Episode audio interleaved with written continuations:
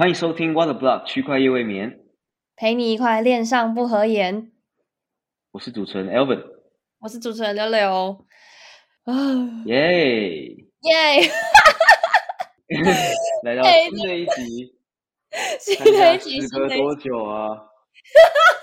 嗯最偷懒的 Podcast，集，真的是最偷懒的 podcast 哎、这可能变我们 slogan，我真的是抱歉哎、我我再也不敢说下下礼拜见了，我再也不敢讲了，我真的一直打脸自己哎、我我我真的我认错，我认错。币圈其实真的变化太快了啦，我觉得。我们毕竟重心都不在 podcast 上面，所以也很感谢，就是说还愿意听，就是每一集的各位听听众这样子。对，对我们 啊，对我们真的，我们还在市场里面啊，好像在我们都还还还在时隔大概三个月左右的 时间，然后对大家应该也可以看得到，这段期间你其实在 Twitter 上面非常活跃，靠那个 friend friend tag，对。就大家在玩的话，嗯，对啊，嗯。然后其他的话，我我我我就比较像开启度假模式，花了很多时间在 就在做自己的事。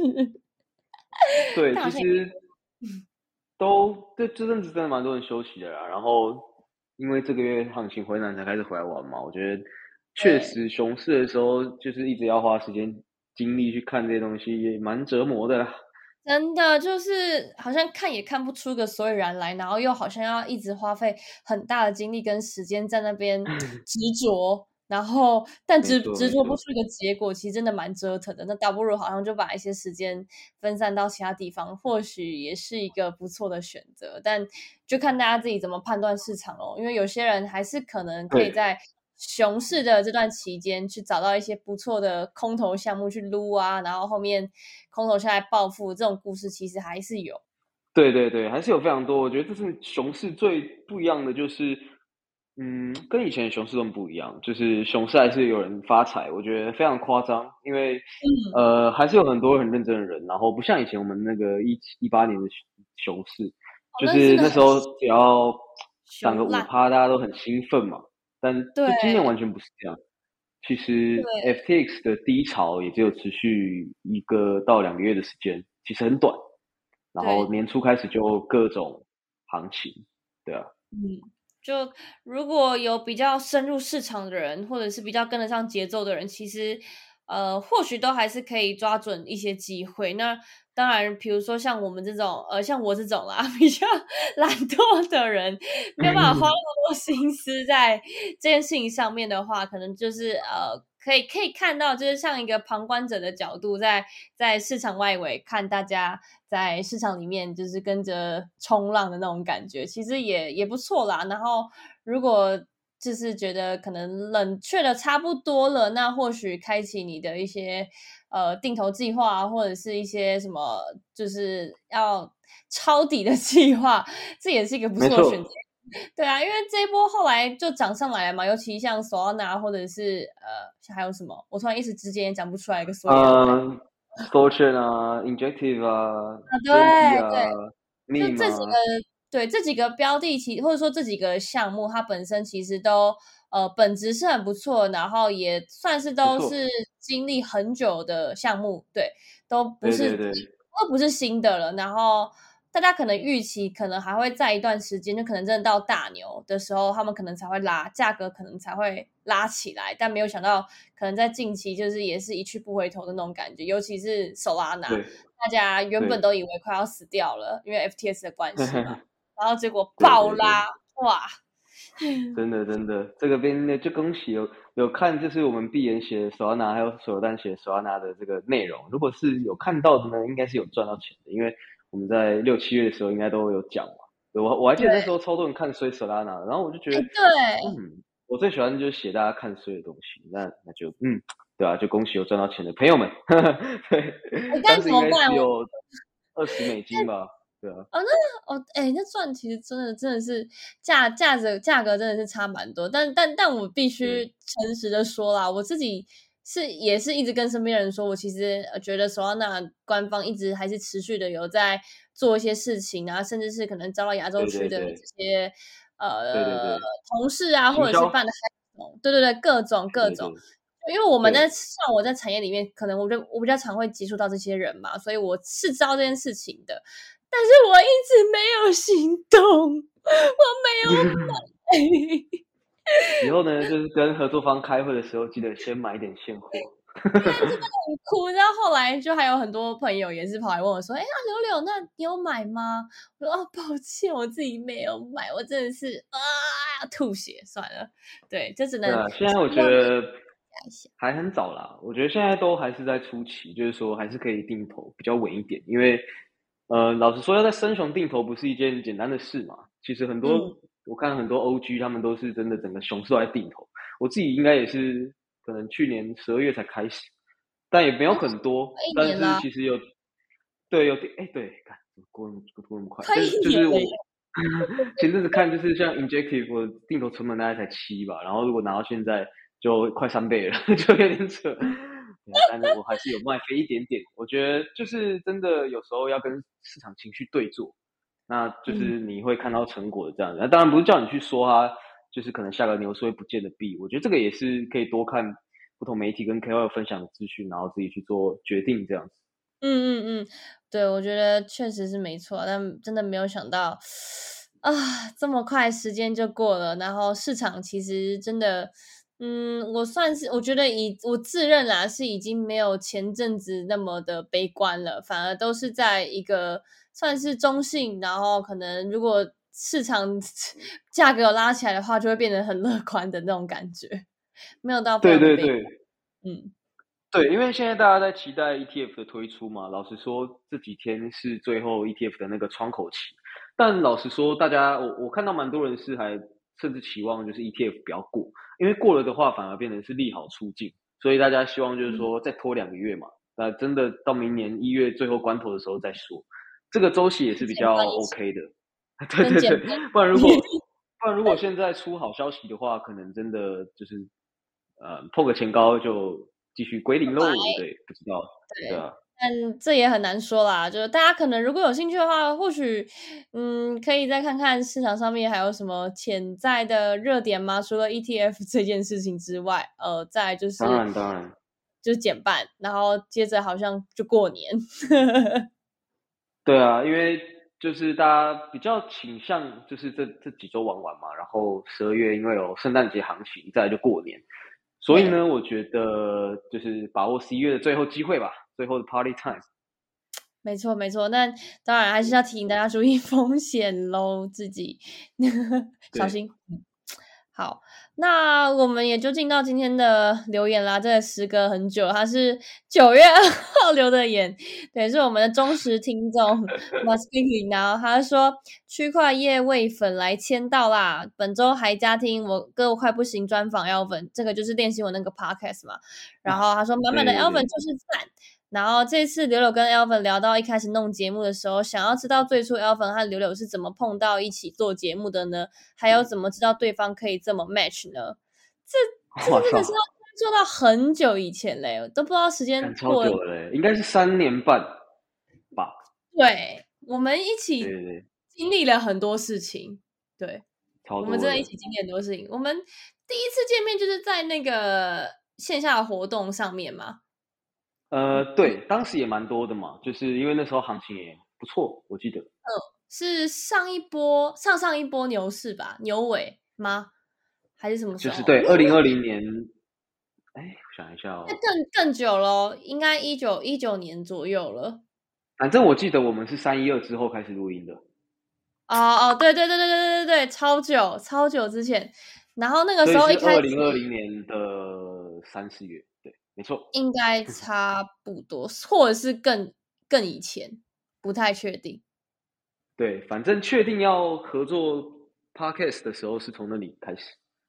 对，然后一开始我还记得，我们是在那个北侧那个 North 咖啡，然后我我们我约你，然后说要跟你聊聊，要不要一起录 podcast，或者是看要不要一起做一点什么事情。哦，那个时候在在录 podcast 之前，我们就先合作，而是。还是啊，因为你刚好写的那个拍币的文章，对对对对对对，三一四三一四，我们有先合作那个贴文，对你写了拍币的文章，然后我就觉得，哎，你好像就很会写文章，然后感觉你其实也对整个行业，然后蛮有热忱跟蛮有兴趣的，应该也懂蛮多的。然后我想说，想要那个时候刚好算是 podcast 刚兴起不久的时候吧，然后想说就找你一起录看 podcast，可以分享一些内容。然后那时候也其实也都没有人在做 podcast，我们算是应该对对，那时候算是币圈 podcast 牛出吧。对，真的真的。然后我们就开始一起录音了。我们第一集录了一一整个晚上，超扯的，就是呃，就是做新的内容嘛，都是会对自己比较不满意，然后还要 re 稿啊什么的。那像现在的 根本就不用 re 稿，但当时真的就很蛮痛苦的，因为还要听自己的声音，很不习惯。真的，那个时候真的好也蛮折磨的，就是事前的题目讨论，呃，内容讨论，然后中，然后是呃中间的录录音，然后。就可能也会觉得自己讲话很卡，或者声音不太对劲，然后就卡，然后一直重来，然后录一整晚，然后后面回去也是修了。我剪那个音档也是剪了超级久，然后后续我记得我们那时候一开始还有还有搭配文章一起推出。对 对对，蛮久，一路以来也是蛮久的时间吧。但我觉得这真的很奇妙，有时候在币圈认识的人其实都来来去去的，然后我觉得可以认识一些常年可以来往，然后。彼此一起认识、成长的人真的很少，对，所以我觉得就是这个旅程是很很奇妙的，对。对，而且我们应该一开始也完全真的只是就当做只是币圈的朋友吧，但是到后面其实我们也算蛮常出去的，真的不熟啊，一开始。对，真的是不熟哎，那个时候。对，其实币圈媒体大家都感情都不错啦，就是相比嘛，练新闻。啊，区块链我们其实大家平常也都会碰碰面，然后我觉得就是这些行业内的人一起就是支持是蛮好的，对，对对对对，我觉得也蛮不错，蛮有趣的，而且我觉得。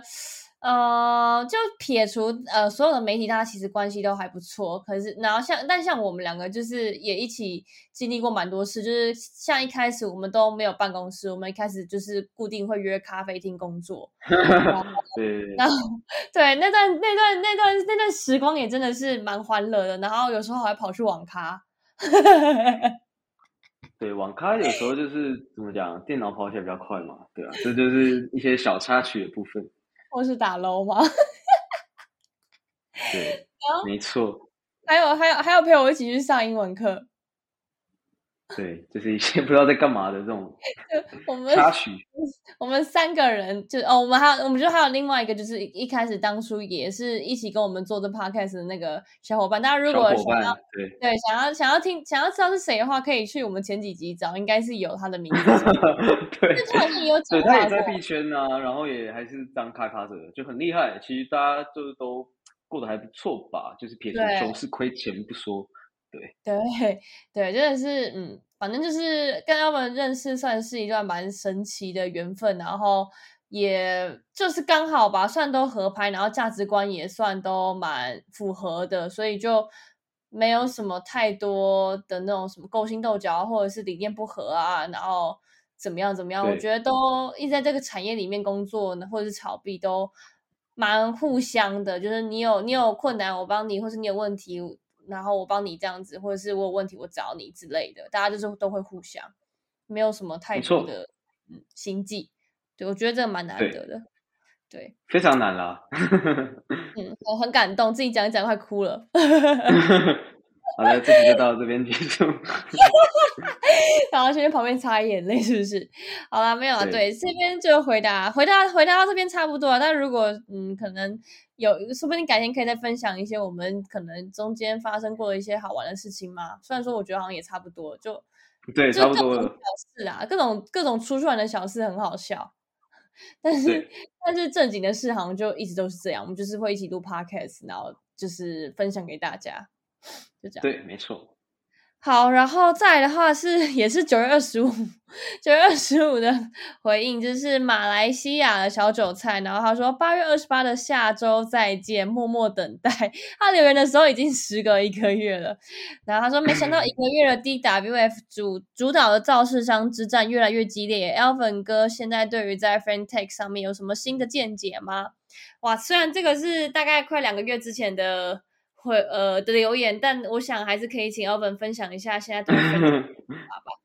对对对，就嗯 f r e n t e 现在哦可以说是非常的凉啦，但是我自己也没有说想要退场，因为嗯，因为大盘热，其实很明显大家就会把资金抽出来嘛，然后也很多人就是他我们现在都是当挖矿，就把以太币放在里面赚分数，然后之后会有空头这样。那现在就是里面其实的资金就嗯波动就没有以前的大，然后大家因为 f r e n t e 本身他们的团队动作也比较慢一点。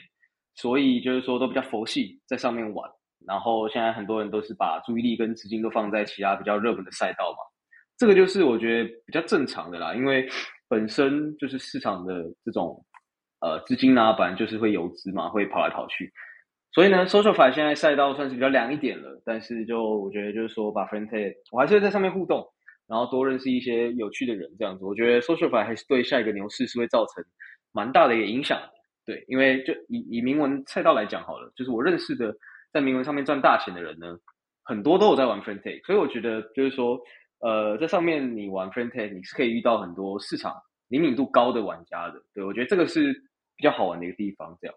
对，嗯嗯嗯，确实，因为嗯，我觉得对于圈外人来说，好，就是可能没有像 Alvin 你这么有时间，或者是这么热忱的在研究市场。大家可能真的对于 friend take 就是会是一个观望的态度，因为他们可能也没有那么多时间 去经营那些，就是要要去等于算是要经营自己啦。那大家可能一般人也不那么有时间，顶多可能就是真的是进去，然后去支持自己喜欢的意见领袖，然后去看他们的发言，或者是得到一些 al alpha 这样子。对，但也是一个不错的。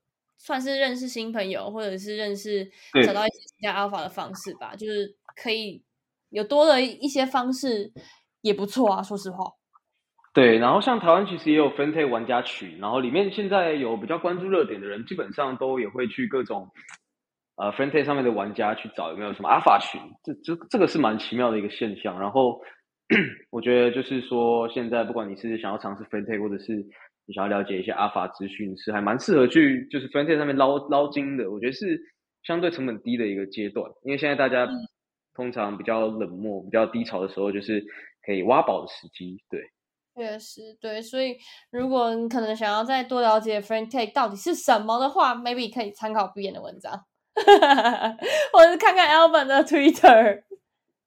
对 对对，科本吧，对，比较会分享在 Twitter 上。没错。好，那我们接着就也进入到我们这礼拜的就是时事啦，然后来跟大家聊聊一下，就是七 FTS 的一周年破产一周年，对，那重启走到哪一步，FTT 会一飞冲天吗？因为这七天以来啊，就是 FTT 从呃从十一月初就开始涨，七天的最高点是三，对我记得是一点。二零点八，然后再就三了，翻 翻了四倍多左右，对，就翻了四倍，三倍三四倍，非常的夸张啊！我的妈！对，就是没有想到一周年的时候，然后 FTT 暴涨，这样就跟 Luna 一周年，好扯的。但它涨的倍数真的是，它涨的那个倍数真是蛮夸张的，说实话。对，就是一个，嗯，我觉得它也是一个庄家拉盘比较简单的币啦，因为。呃，老实说，他已经洗掉了很多冤魂了嘛，大家对这个币可能没有信心。然后在这时候，哦，突然又有人要来收购了，然后就砰就上去，然后 然后又把一个人套在上面。对，没错，对，就跟大家也分析一下这一次可能可能的原因啊，为什么会让他就是为什么会让 FTT 又涨起来，就是因为美国的 SEC 主席他有说到，就是如果简单啊，NYSE 的前总裁 Tom 他想要。就是试图重启 FTS，呃，等下我想一下怎么讲会比较好。嗯，反正如果这个人呐，他他想要重启，或者是呃其他人想要进入这个领域的话，只要在现在法律框架里面做这件事情就可以了。所以也就是等等同于就是大家可能把它理解成就是说 SEC 背书背书，对，就是认同这件事情的 FT FTA 重启是有可能的，只要只要是可能有相关背景或者在。呃，合法合规的前提下面重启不是什么，呃，反正重启就是一定有可能的事情，对，可能不会对对对那么困难，对对。那大家也知道，在币圈呢，就是可能性这种东西，它可以成就是大家可以脑补成为上涨动力嘛。所以当它有这样的看法出现之后，就等于说 FTX 的最大利空已经慢慢消除了，再加上呃大家在 FTX 资产的债权就是呃出售比例已经升到五十趴六十趴了，所以这已经就是说已经确定半确定大家可能。就是拿到资产的这个比例是很高的，尽管可能需要等待蛮长的一段时间，但是现在对大家来讲，你去说哈 FTT 的这个赔率呢是相对高的。对，这这 NFA 真的，因为我自己也没有买很多，我觉得这这就是币圈大家对于一件事的投机的这个看法会直接映射到它的价格上。这有时候就是这样，就是投机市场。嗯，就是想象力就是你的超能力啦，但是当然。一个时间点也是很重要的，因为大家仔细看，就是现在其实已经涨了三四倍了。那假设后续还有其他的消息，那会是什么消息？那到底是好消息，或是坏消息，或者是可能不怎么样的消息？其实，在币圈里面，不怎么样的消息，可以呢，可能会视作是一件利空。因为它不是好消息，所以价格并有可能会跌，所以也不是说有现在感觉好像 SEC 在帮他背书，然后就哎没事，那我就说哈，我就等等待接下来一定都是好消息，也不是这样子，就是说大家还是要自己稍微去评断一下，说接下来到底这件事情的可能性怎么样，因为说不定哪一天就又又有人放话说，呃，可能现在 FTS 又有什么问题啊，然后可能又在抛售资产啊，或者是又有什么动什么之类的。这些东西也都有可能会造成价格的下跌，就算有可能是假假消息的。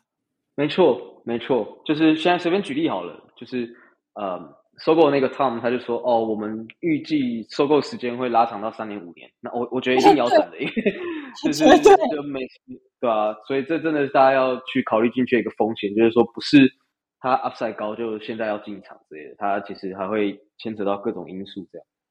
没错，然后同时呢，可能也要看一下那些市值啊，或者是说现在持仓的人，然后呃，在谁的手上？因为 FTS 他们可能现在还是只有 FTT，那是不是他们可能要因为要还客户钱，他们可能要变卖一些啊，或者是有的没的之类的，就是不可控的因素还是很多，然后不知道的事情也很多，所以大家还是要特别小心。没错，没错。但我个人还是蛮期待 FTS 能够重启的啦。虽然说我其实，在最后一刻，even 我没有把钱提出来，我把 FTT 卖掉了，但我还是会希望，如果可以重启的话，当然重启。我我觉得对于加密货币整个产业来说，还是一件很好的事情。当然，当然，我觉得这就是，嗯，有点像是 车祸被撞了一个大洞，身体被撞了一个大洞，然后有慢慢修复的感觉，尽管它还是会痛，对，但是。至少有在一定程度的这个修补吧。虽然很多人真的因为当时早就都把资产给 OTC 了，就是觉得现在 FTX 会不会还还钱这件事来讲不是这么的重要。但是，嗯，就是一个历史的教训吧。觉得对我自己来讲是这样。没错，所以大家当然还是可以持续关注这件事情啊。我们也蛮好奇它后续会会是怎么样的一个发展。没错，是的，是的，就是这样子。那接下来第二则换你。好，第二则呢，其实就是也是反映了今年的一些市场的动态吧。就是说，大家会讲说，韩国棒子炒币好猛，现在只要上阿币的币呢，就一定会爆喷。那之前其实也有一些韩国的市场研究，就是我大概看一下韩国交易所它的这个分析大概是怎样的。那其实阿币呢，它的整体市占已经达到了八成，跟另外一一间叫做 B Thumb 的这个市占是差非常多的。也就是说，大家会开始去预期。呃，比如说哦，有上 B 啊，有上 OK，但还没上阿 B 的有谁？或者是阿 B 阿 B 上面的 B，它现在是呃韩元交易对有没有开？然后比特币交易对有没有开之类的，这样去推动下一个可能会暴涨币。所以呢，就是现在不管是市场的情绪来讲好了，或者是价格的预期，我觉得都很明显，在在韩国这个市场是很很很强势的去显现出来的，对。没错，就是基本上只要有币，呃，宣布上阿币，然后它那个币就会立刻 暴涨暴拉，加五十趴以上吧。我自己看每次好的样子，对对对，不得不佩佩服韩国人在炒币的整个氛围是全民炒币动起来。因为我有一个朋友，他就在韩国工作，然后也是在加密货币产业里面呐，然后他就之前我有稍微问他韩国就是。大家炒币的氛围是怎么样？因为毕竟它是一个语言跟我们完全大不同的市场，然后英文可能也相对的难进去一些，所以就算是一个比较封闭的市场。然后还有说，韩国基本上就真的是全民在炒币，不管老或少都有在参与，就是是比较盛行的那一种。然后在法规上面，政府也已经有去立法，然后去呃规定交易所啊，或者是说大家开户的话，可能必须要透过银行啊之类的，就是都有一些相关的法规去保护当地的就是炒币用户。所以就算有法规，他们还是炒的蛮凶的。我是觉得还蛮屌的。相反的，看台湾，我就不知道有没有办法这样子哎。嗯。最近不是在炒？我觉得，哎，可能有点困难啦。因为老实说，就是韩国的整个产业的氛围跟我们也差蛮多的。他们是真的大企业都说哈，政府都下去搞，然后去支持加密货币产业的发展。但是呢，现在台湾就是法规环境也比较灰色，然后大家其实常用的交易所也就是都 都是海外的，所以就。就再加上韩国，他们不能炒合约嘛，他们只有现货，所以就很夸张啊。他们等于是交易量都集中在现货上，然后所以就涨跌都很厉害。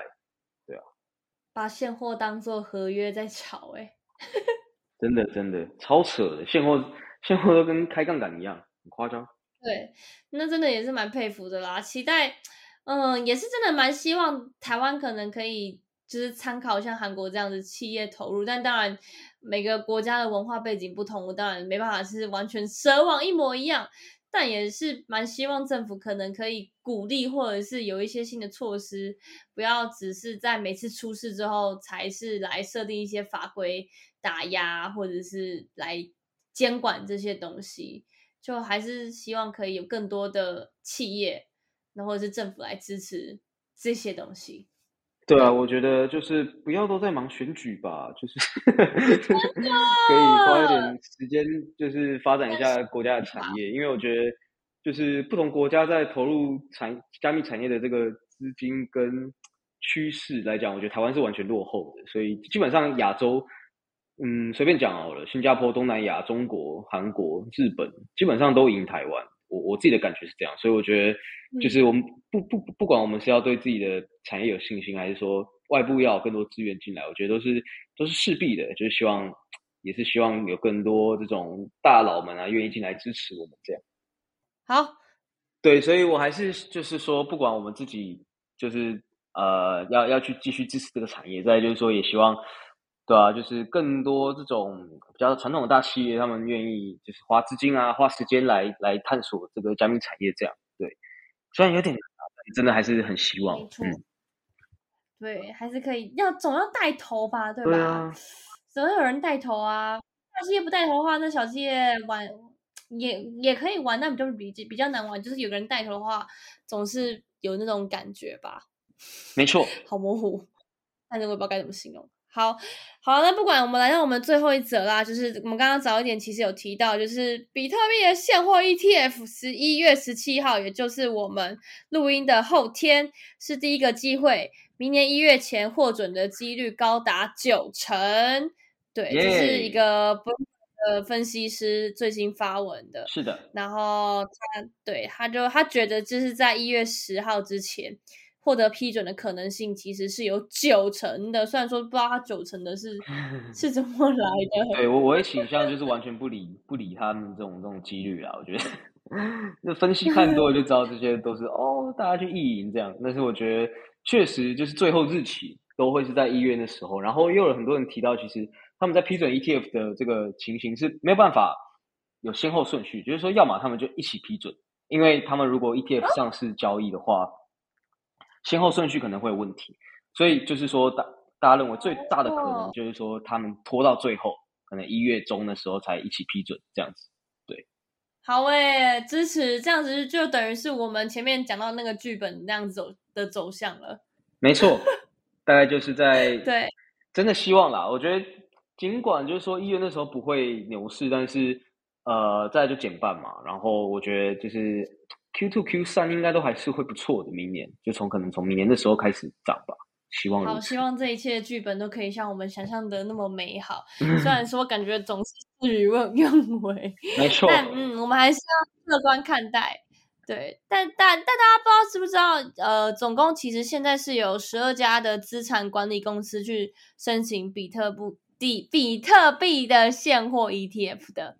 对，所以嗯，一次批准的话就是十二家。其实我觉得这个对于大资金来说，或者传统基金、传统资金来说，应该也会是一个不错的机会嘛。就反正就是大家如果不想要开个交易所账号啊，或者是 不想要特别开个钱包，可能就是从一些比较原本传统金融就有的管道去买这些 ETF，可能也是一个不错的方式。那也就代表着这整个圈内流量就会有圈外的资金活水再注入进来了。对，来接盘喽！哎，不一定好不好？我觉得现在很多圈内人是没在车上的，所以说不定也是 还是有机会啊，就。大家可能，嗯，比如说，就是去年被 FTS 伤害的人，到现在其实还是就是保持一个观望态度。那，呃，就总不能大家都是看到市场好的时候才进场吧？那这个时候进场，通常你要么就是已经在中后期了，你其实很难还在很早期的时候你就发现，哎，市场进场了，我立刻上车。其实大家通常都会犹豫，嗯，所以，呃，最好的方式当然就是说你提前布局，或者是你用 DCA 方式，你就不管它的。成本怎么样？就是长久的买，然后摊平你的你的均价，对，而不是说等到全部的利好都开始出来之后，你才跟着买。那当然，很多时候这种这种状况就会容易被割啊。所以大家还是要稍微关注一下近期的市场动态，然后也看看有没有什么一些新的好的机会。我觉得都是一个很不错的时机。是的，就是我觉得定投还是最稳的，再怎么样炒也没有定投稳，因为。就像我刚刚讲到的，其实定投你挑对时间，你一年还是可以好几倍的报酬。但是你合约你要怎么样一年有好几倍的报酬啊？就我觉得是非常难的，因为呃合约它真的短炒了，短炒老实讲，我觉得难度超高的今年。但就是觉得大家就把周期拉长一点，就是不管是心态上或者是上上行空间，都会有不错的这个发展。对，没错。好啦，那我们今天的呃内容也就到这边啦，感谢大家的收听，然后希望大家喜欢我们久违的录音，然后我就不讲下次见了。我是当然希望我们会持续录音啦，就是也希望市场一直可以持续有新的事件让我们去讨论或是分享。对，那我们今天内容到这边啦，感谢大家支持。那如果你喜欢我们的内容的话，欢迎就是分享给你的亲朋好友去听，然后或者是也可以抖内支持我们，谢谢。感谢大家收听，拜拜。晚安，拜拜。